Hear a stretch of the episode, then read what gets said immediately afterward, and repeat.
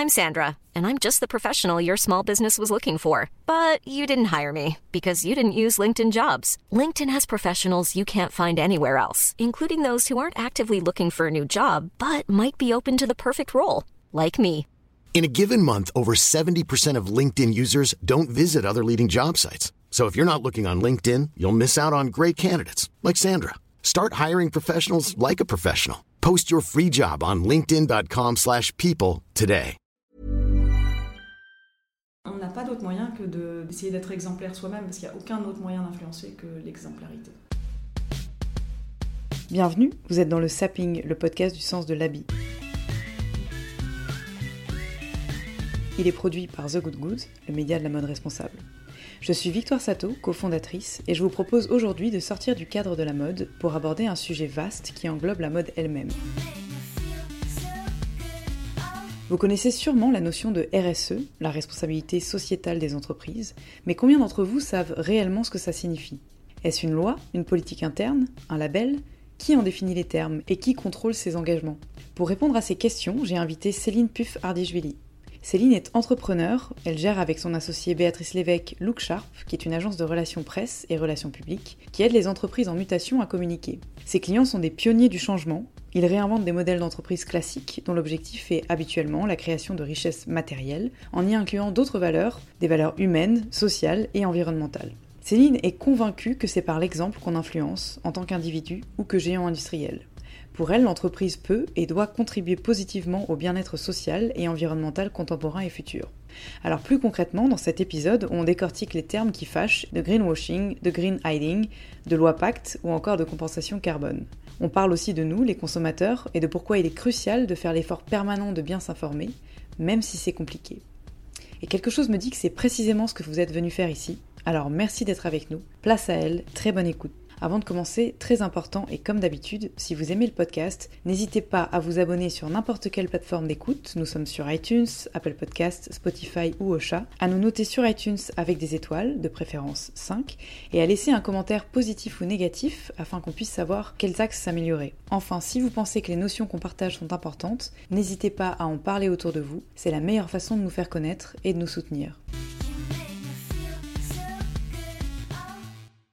Bonjour Céline. Bonjour Victoire. Je vais te demander de commencer par te présenter s'il te plaît. Oui. Alors, euh, je suis euh, une euh, chef d'entreprise et aussi une maman et aussi euh, une femme euh, avec euh, toutes ses complexités, ses contradictions sa petite façon d'avancer.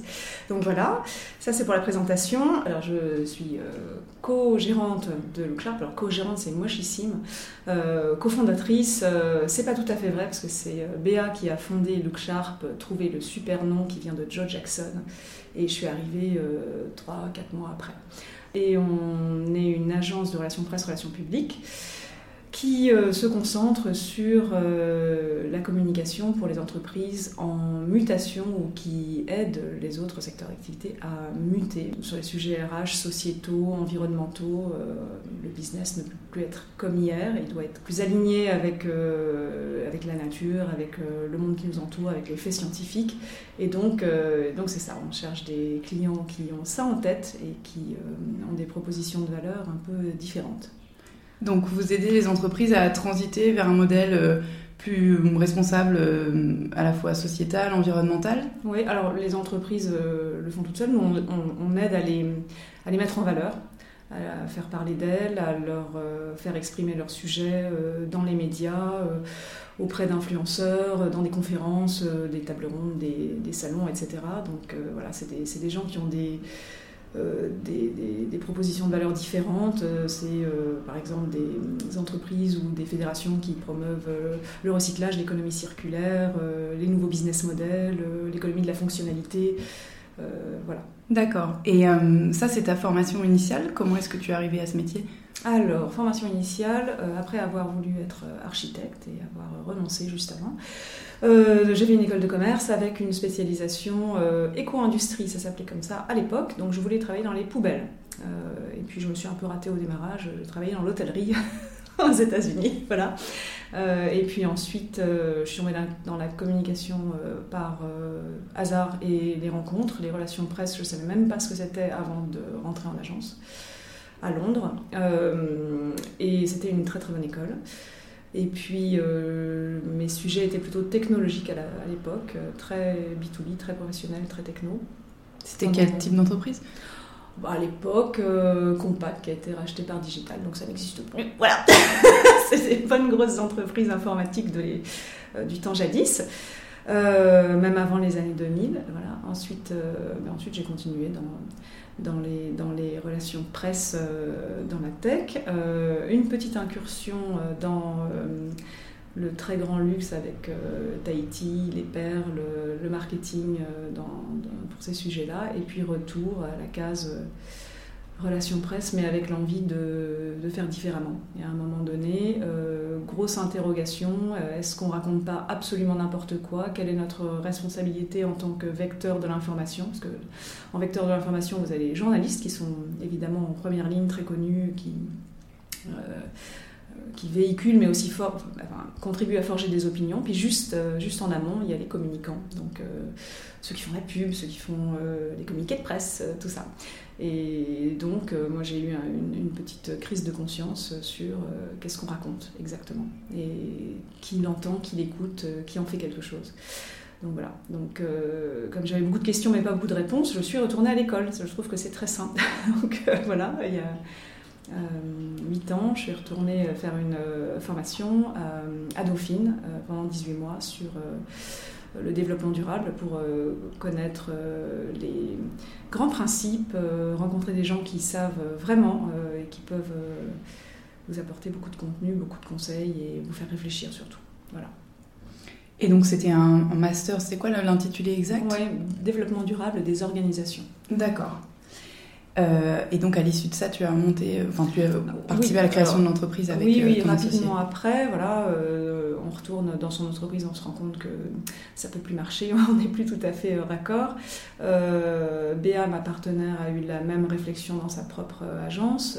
elle est partie, je suis partie, c'était concomitant et et Luke Sharp est né de ça, de finalement de vouloir mettre nos compétences, mais au service de quelque chose d'autre. Donc voilà, de, donc du coup, ça a tout bouleversé. On ne travaille plus avec le même type de clients. On choisit des clients avec lesquels on peut avoir des vraies conversations, des vraies, des vraies discussions, des vrais débats. Euh, et donc c'est plus des partenaires que des, on est plus partenaires que fournisseurs pour eux.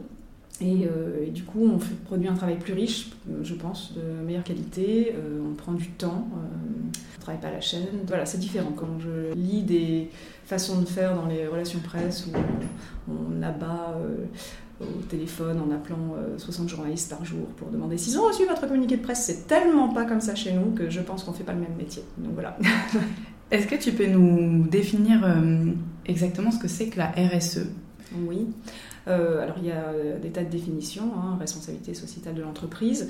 Euh, moi je pense que c'est le pilier sur lequel le business peut se créer. Avant la RSE c'était d'une façon volontaire d'exprimer de, ces externalités négatives, c'est-à-dire de compter, comptabiliser combien vous aviez de euh, de, bah, d'émissions de CO2 par exemple. Euh, mais ça, c'est tout ce qui est euh, reporting et conformité, mais c'est pas très stratégique. Et aujourd'hui, la RSE devient un vrai pilier stratégique, un vrai lieu d'innovation pour les entreprises. C'est un cadre pour que les entreprises s'adaptent aux enjeux d'aujourd'hui, les enjeux sociétaux et les enjeux environnementaux en particulier.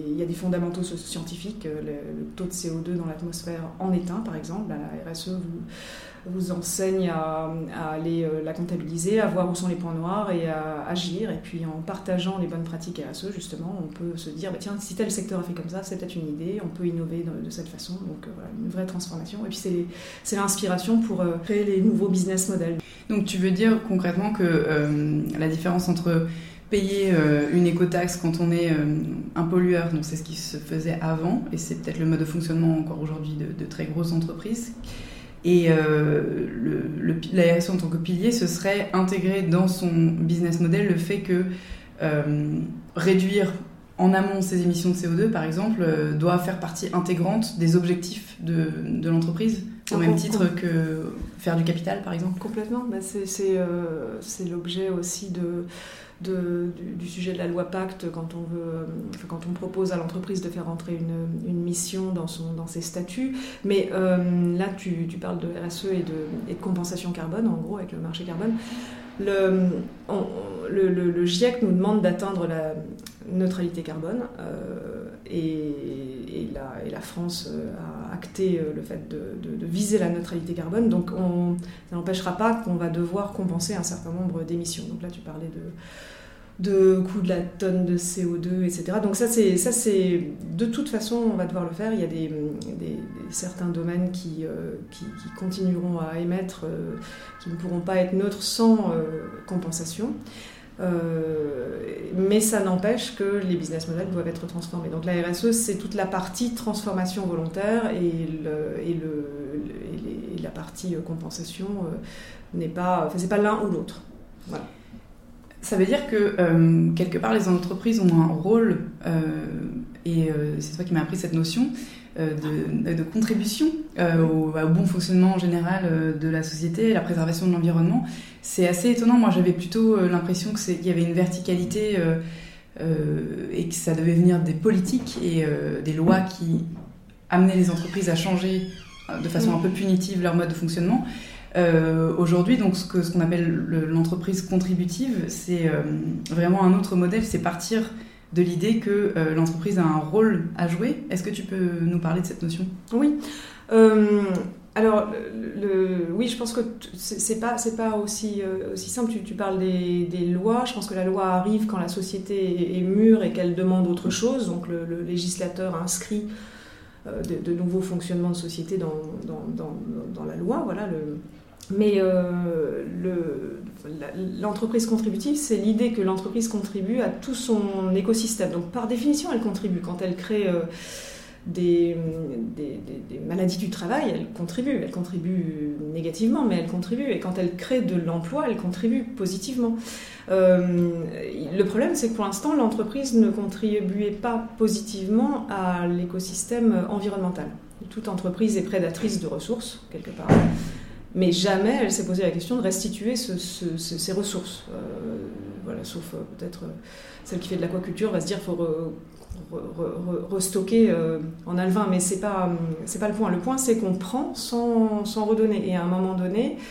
Bah ça c'est un fait mathématique aussi. Ceux qui disent que les ressources de la Terre sont infinies se plantent complètement. Et, du coup, l'entreprise contributive, c'est un projet euh, de, vie d'entreprise, de se dire, bah, si je prends, je dois euh, apprendre à reconstituer ce capital.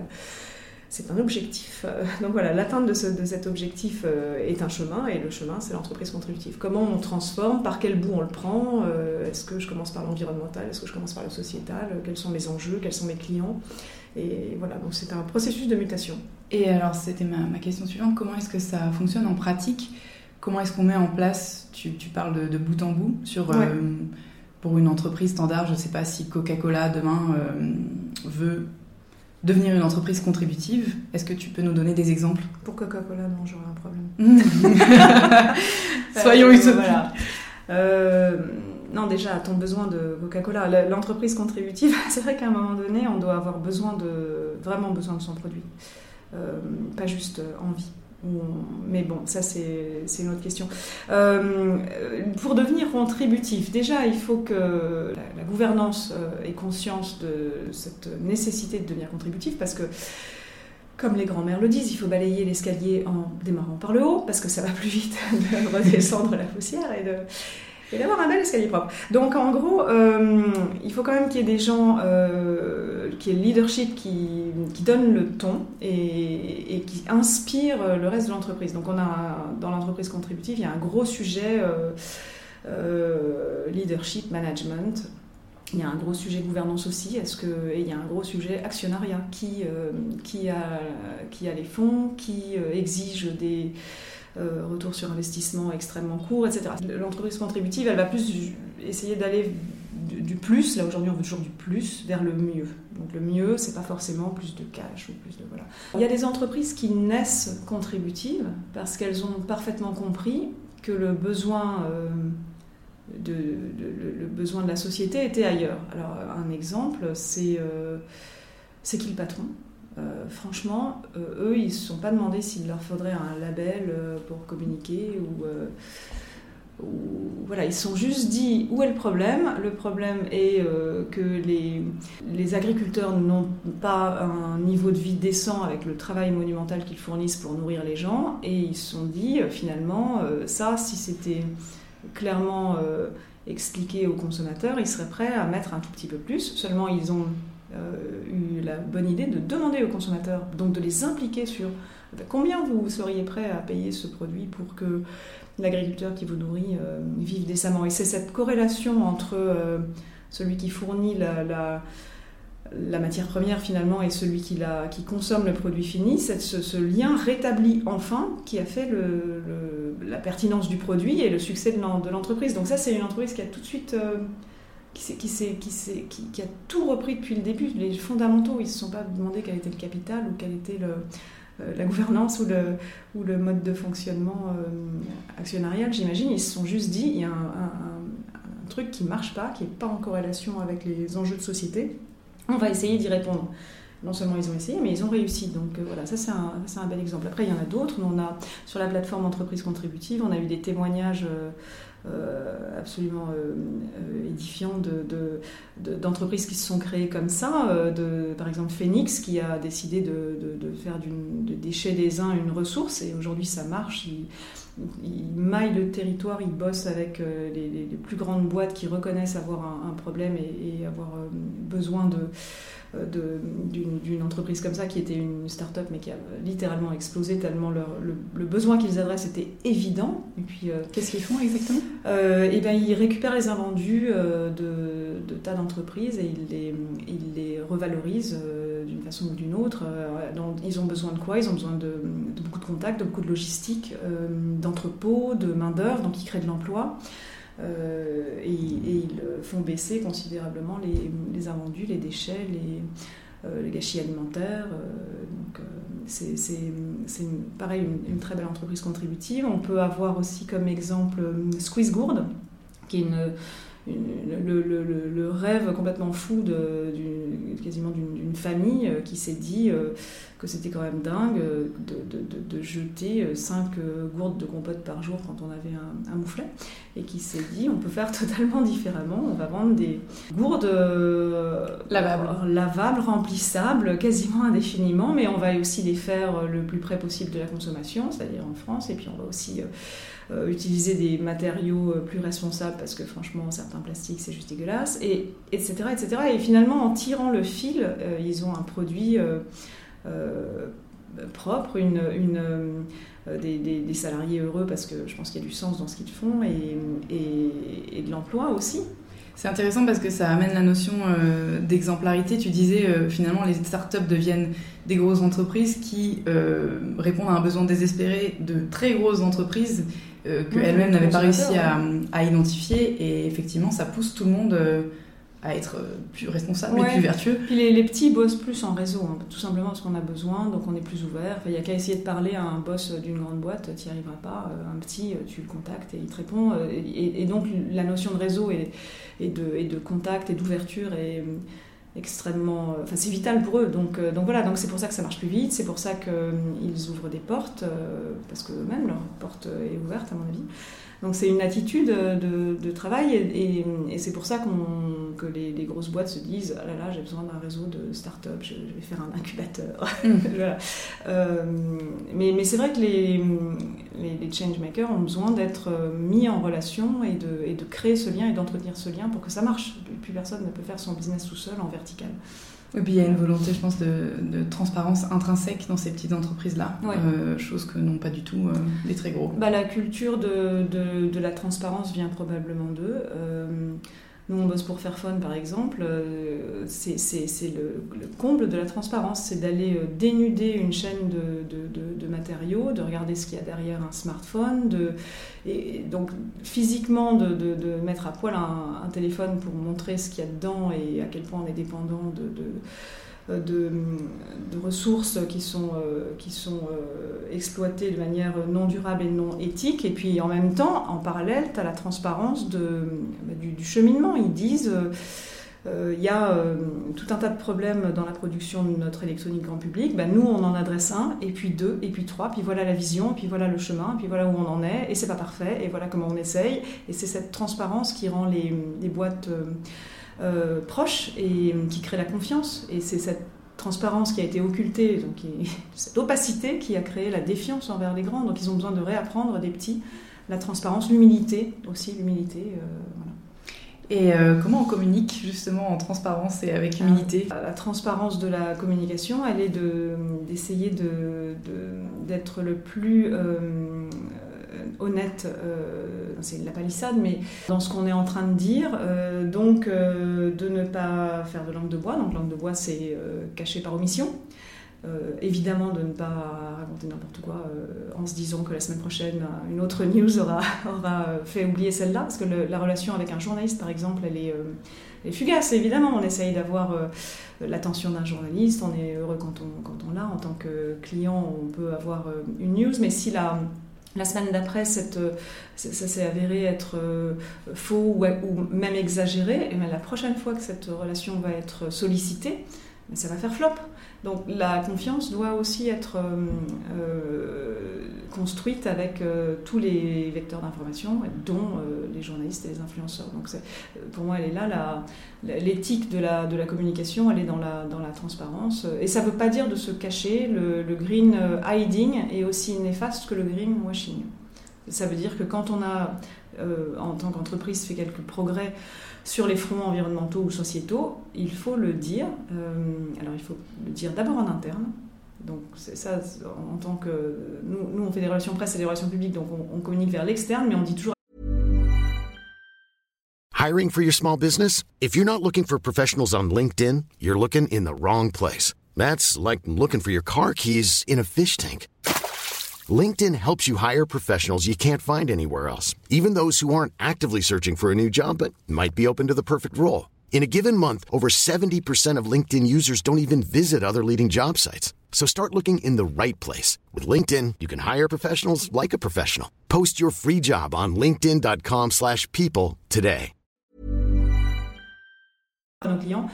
Dites-le d'abord en interne. c'est important. C'est vos ambassadeurs premiers en fait. Complètement important. Un salarié ne doit pas lire quelque chose dans, les journaux euh, qu'il ne serait lui-même. C'est un petit peu euh, contre-productif euh, pour la bonne marche de l'entreprise tout simplement. Est-ce que tu donc toi tu es chargé de communiquer évidemment tu fais confiance à tes clients mais en pratique comment est-ce que ça s'évalue est-ce qu'il y a un cadre législatif qui permet d'évaluer la RSE les actions d'une entreprise? Non bah oui alors il y a, la, réglementation demande aux entreprises d'une certaine taille de, communiquer leur, euh, de, faire un rapport qui s'appelle le, rapport RSE annuel sur, euh, pour, lister euh, bah, leurs externalités négatives éventuelles et, évidemment pourquoi les lister? Bah, pour les connaître et pourquoi et, donc pour agir dessus. Donc ça mais ce rapport finalement il est peu euh, impliquant, si ce n'est euh, dans l'image. Parce qu'une fois qu'on a dit euh, voilà ce que je fais pour contrer certaines des problématiques que je soulève en tant qu'entreprise, bah, il faut s'y tenir. C'est presque du performatif quand on, quand on déclare devoir agir sur certains secteurs et qu'on ne le fait pas. là, il y a un danger. Donc, on est la, loi euh, n'est pas euh, très contraignante vis-à-vis des, rapports RSE, si ce n'est de, sortir un rapport et de le faire auditer. En revanche, comme tout est lié et qu'une grande entreprise est forcément liée à des fournisseurs, euh, à tout un écosystème économique, eh ben, elle va répercuter ses, efforts sur, sur ses fournisseurs, etc. Et c'est ça qui va faire bouger tout un secteur, en fait. Donc quand un grand euh, déclare qu'il va euh, baisser euh, émissions de CO2 de 10% par an, eh ben, il ne va pas le faire tout seul, il va le faire avec tout son écosystème. Et c'est dans ce sens-là que la RSE, les rapports RSE font bouger les choses. après, oui. Non, non, j'allais dire, à contrario, c'est ce qui permet aussi probablement de démanteler le greenwashing, c'est que quand on a un effet d'annonce, mais que derrière, sur l'ensemble de la chaîne... Alors c'est ça, un effet d'annonce qui, qui, avec une vérification de, qui, mise au grand jour et qui est fausse. Et puis aussi le greenwashing, c'est quand on déclare agir sur un côté qui en réalité n'est pas représentatif du business. Donc par exemple, on fait une superbe action sur un sujet, je sais pas moi, on va euh, on va recycler euh, une partie euh, de, son, de ses tissus, quand en réalité, le chiffre d'affaires et le volume concerné par cette action-là est totalement négligeable. Donc on fait un gros coup de com sur une toute petite, un tout petit impact. Ça, c'est du greenwashing. Est-ce que tu as des exemples de belles entreprises dans la mode? Oui, évidemment, j'ai Mode Jeans, donc euh, j'avais repéré en 2013 un tout petit article, un petit entrefilet, je pense, dans la tribune sur euh, cette entreprise euh, néerlandaise qui, qui voulait louer des jeans en coton bio pour garder la matière, parce qu'il avait eu l'intuition, la, conviction que certaines matières étaient précieuses et que c'est vrai qu'une fois qu'on a des beaux champs de coton bio, j'imagine que c'est tellement compliqué qu'on veut les garder. Mais pour que et, donc ce, concept m'avait paru complètement euh, euh, phénoménal et, et, puis en même temps le jean c'est, potentiellement ça a un tel impact tout le monde en a je me suis dit si lui réussit à, avoir un, effet d'entraînement d'emballement sur l'industrie euh, c'est, complètement incroyable donc on a commencé à échanger c'était même bien avant la COP 21. Euh, et, voilà, aujourd'hui c'est un petit, un petit succès. Je pense que beaucoup d'acteurs de, de, la mode le regardent et regardent ce qu'il fait, comment il récupère euh, euh, sa matière. Alors évidemment, lui aussi, il a, il grandi par itération. il s'est aperçu que c'était compliqué de louer un jean. Donc maintenant, il incite plutôt les gens qui ont acheté un jean à le, à le, rendre contre un, bon d'achat pour pouvoir finalement garder cette matière, la réintégrer dans de nouveaux vêtements. Et, il a remonté toute sa chaîne. Donc euh, les jeans ne sont pas fabriqués de la même façon euh, que les, jeans euh, habituels. Il ne met pas de métal, par exemple. Tout, tout est éco-conçu pour pouvoir être recyclé plus facilement. Donc, donc voilà, c'est une grande leçon d'éco-conception de, pour tout un secteur, finalement, à travers un projet qui est de, de, garder ce coton bio. Il a fait la responsabilité étendue du producteur de coton bio avant tout le monde. Et ils sont certifiés Bicorp, c'est vrai Absolument. Que on les adore aussi. Alors, euh, on a souvent l'impression en tant que consommateur que c'est sur nous qu'on tape euh, quand il s'agit d'éco-responsabilité, euh, de modifier ses comportements. on pense parfois effectivement aux politiques, on en a parlé, et rarement aux entreprises. Pourquoi est-ce que, d'après toi, ça incombe plus cette responsabilité de, transition et de communiquer au sujet de cette transition aux entreprises aux politiques ou aux consommateurs bah, Je pense que tout le monde est, concerné. On a, parlé tout à l'heure de la réglementation du, politique. Mais bon, aujourd'hui, le politique est un peu dépassé parce que euh, le temps politique est court et que le temps euh, pour euh, changer les, les, façons de faire, les business models, les habitudes, c'est long il paraît qu'on a mis une génération à mettre la ceinture de sécurité, une génération à trouver la poubelle jaune, etc. etc. Donc aujourd'hui, une, génération, c'est trop long pour les enjeux euh, auxquels on fait face, euh, parce que ça a commencé. Voilà. Donc les, temps sont courts, l'humain veut bien changer, mais là, euh, déjà, je pense que psychologiquement, on est un peu tous réfractaires au changement, mais en même temps, on, est, on se sent dépassé. Là, les problèmes ont, l'air d'être partout, c'est extrêmement flippant et et on préfère tous faire un petit peu l'autruche euh, quand on en a l'occasion. Euh, mais évidemment, les, consommateurs, enfin les citoyens sont des consommateurs, donc on est concerné et on peut agir via notre, euh, notre achat. Le vote, c'est l'achat pour le consommateur. Donc choisir ses produits en adéquation avec ses valeurs et sa propre éthique. Pour ça, il faut être informé. Pour ça, il faut faire l'effort de s'informer. Et ça, c'est du boulot, parce que tout est, encore une fois, si on se met à lire les étiquettes, etc., ça, devient, euh, tout, tout, tout, tout, ouvre une multitude de questions. Mais euh, oui, le changement sera là euh, à l'échelle de l'entreprise, parce que l'entreprise a un temps à la fois court, les, résultats doivent être trimestriels, il n'y a qu'à voir comment fonctionne la, plupart des, entreprises avec des, exigences très très court-termistes, mais en même temps, euh, l'entreprise doit vivre, euh, doit assurer sa pérennité, et c'est bien parce qu'elle doit assurer sa pérennité qu'elle va, euh, qu'elle va s'adapter. Quand on intègre, quand on est une entreprise, on doit prendre tous les risques en considération. Le risque climatique a fait irruption dans les boards. Et donc, on ne peut plus dire que l'entreprise agit complètement impunément. En revanche, oui, les fonctions de, de l'entreprise ne sont pas interchangeables du jour au lendemain. Une chaîne de fabrication de voitures, euh, c'est 20 ans pour euh, qu'elles soient amorties. Euh, des, chaînes d'usines pour emballer des produits dans du plastique, ben, le jour où on dit ben, on arrête de les emballer dans du plastique, on met une bague, une étiquette, etc., ben, il faut, tout changer, il faut changer les processus de production, etc. Tout ça, c'est long.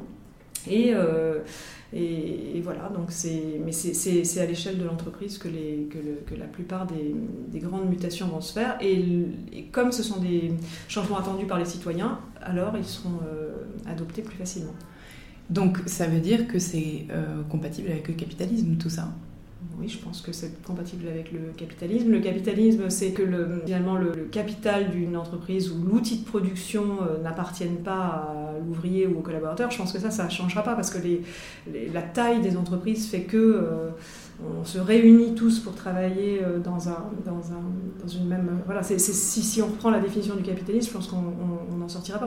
En revanche, et, et c'est pas la question, mais c'est peut-être plus l'ultralibéralisme qui a abîmé euh, la notion de, fonctionnement économique de la, de la société.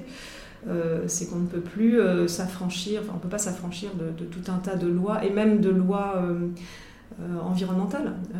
c'est même pas les lois des hommes, c'est les lois de la nature. Donc l'ultralibéralisme doit laisser la place à un libéralisme qui se réintègre dans les dans, la, finalement la, loi suprême qui est la loi de la nature. Non, on ne peut pas, euh, par exemple, euh, vivre à crédit euh, sur la Terre, tous ensemble. C'est forcément court-termiste comme raisonnement et, voilà, il n'y a, pas de, a pas de banque de la nature qui va pouvoir nous rendre tout ça plus tard ou on va laisser tout ça, on va laisser les générations futures rembourser la nature. Ça ne fonctionne absolument pas quand on l'aura compris. voilà.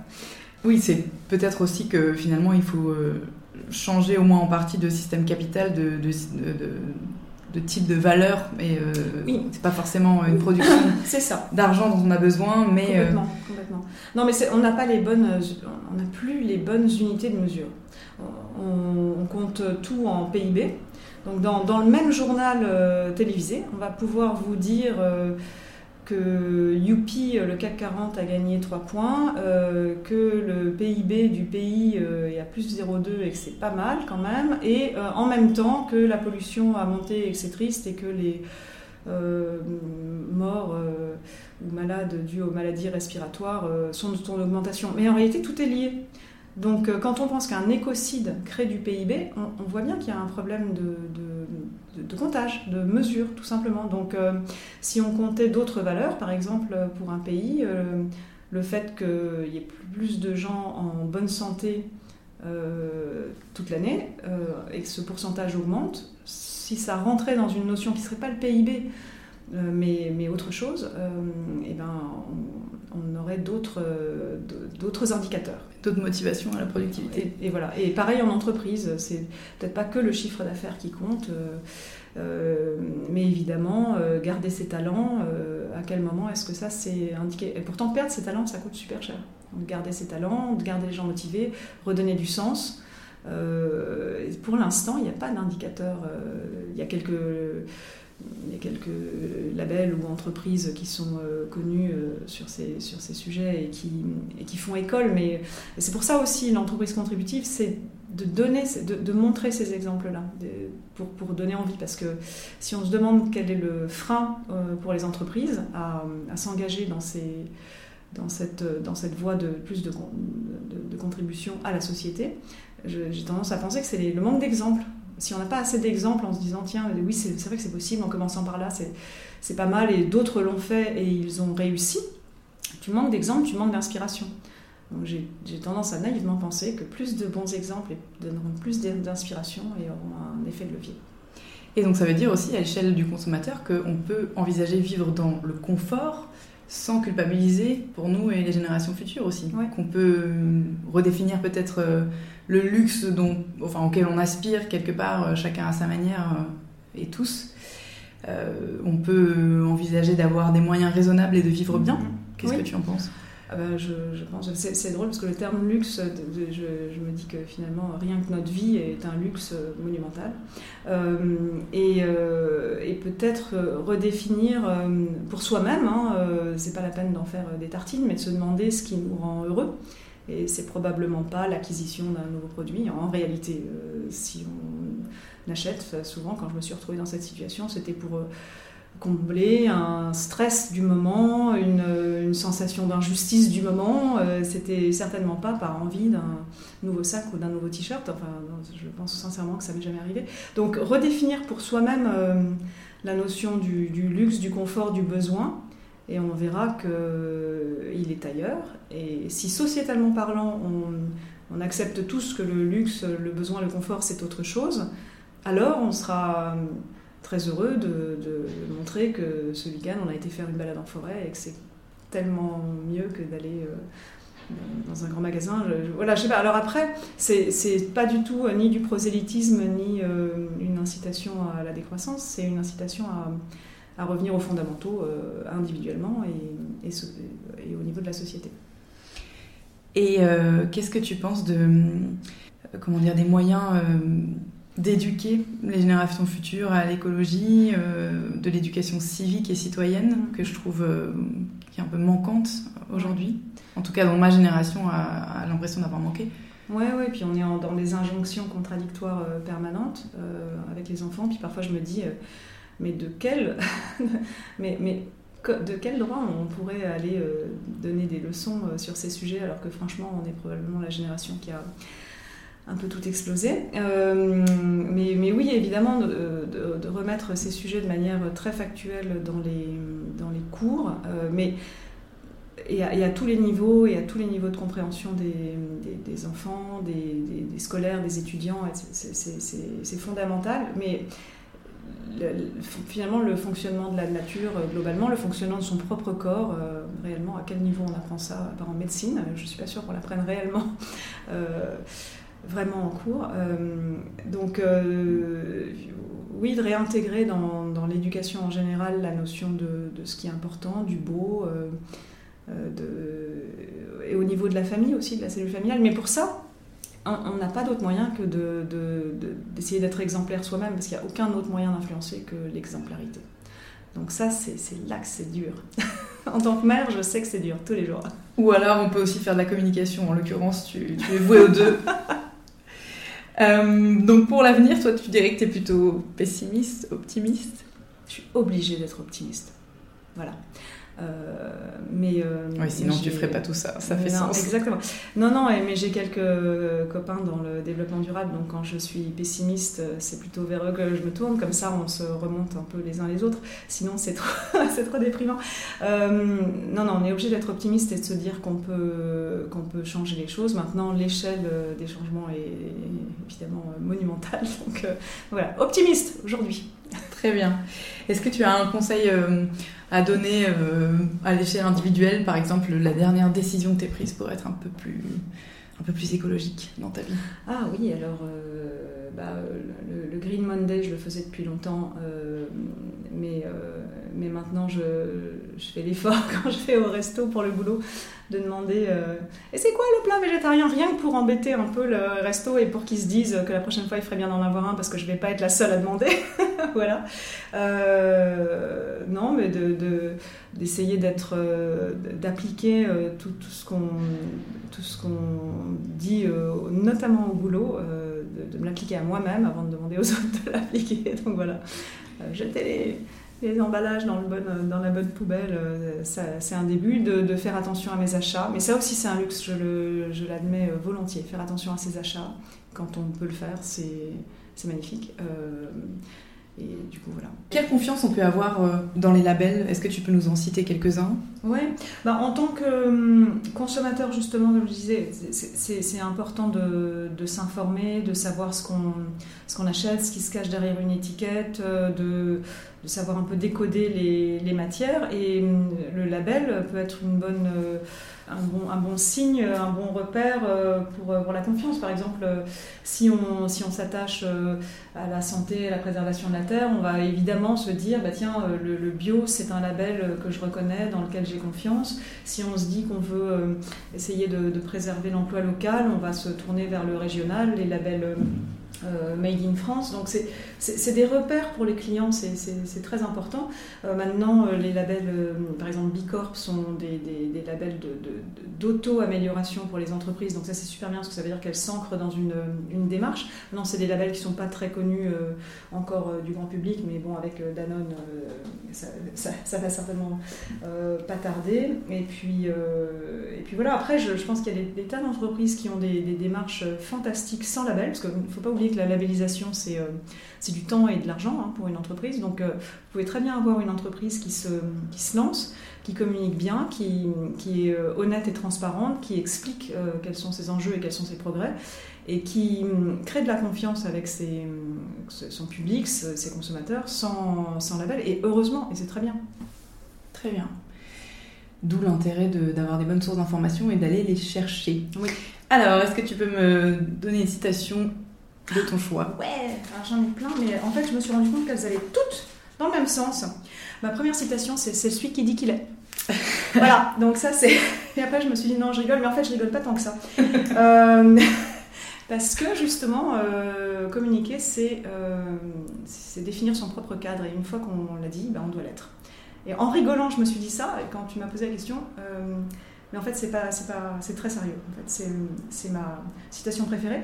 Et sinon, ma, citation euh, de boulot préférée, euh, c'est le paradoxe de Bossuet, qui est pas très, euh, qui est très simple.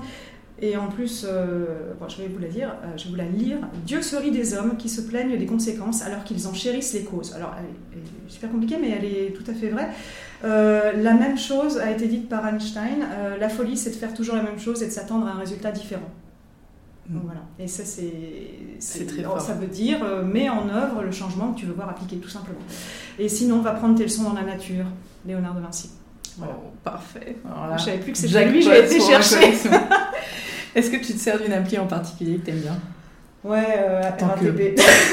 J'allais dire maman slash businesswoman slash femme. Ouais, non, euh, non, alors oui, je lis la matinale tous les matins, c'est mon petit rayon de c'est mon entrée dans l'information du matin, j'avoue, la matinale du monde. Euh, et sinon, euh, gym libre.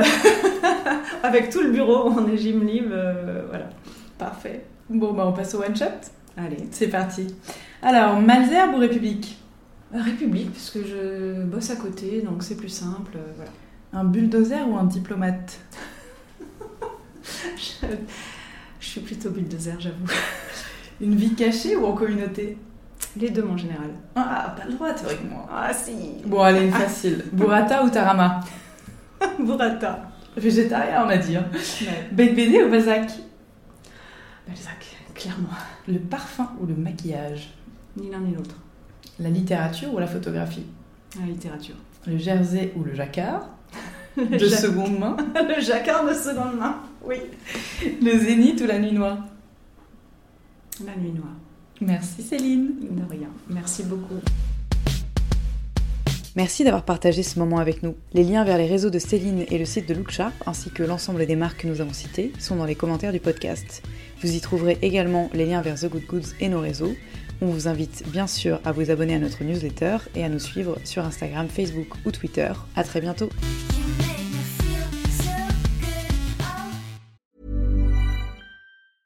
Mom deserves the best, and there's no better place to shop for Mother's Day than Whole Foods Market. They're your destination for unbeatable savings, from premium gifts to show-stopping flowers and irresistible desserts. Start by saving 33% with Prime on all body care and candles. Then get a 15-stem bunch of tulips for just $9.99 each with Prime. Round out Mom's menu with festive rosé, irresistible berry chantilly cake, and more special treats. Come celebrate Mother's Day at Whole Foods Market.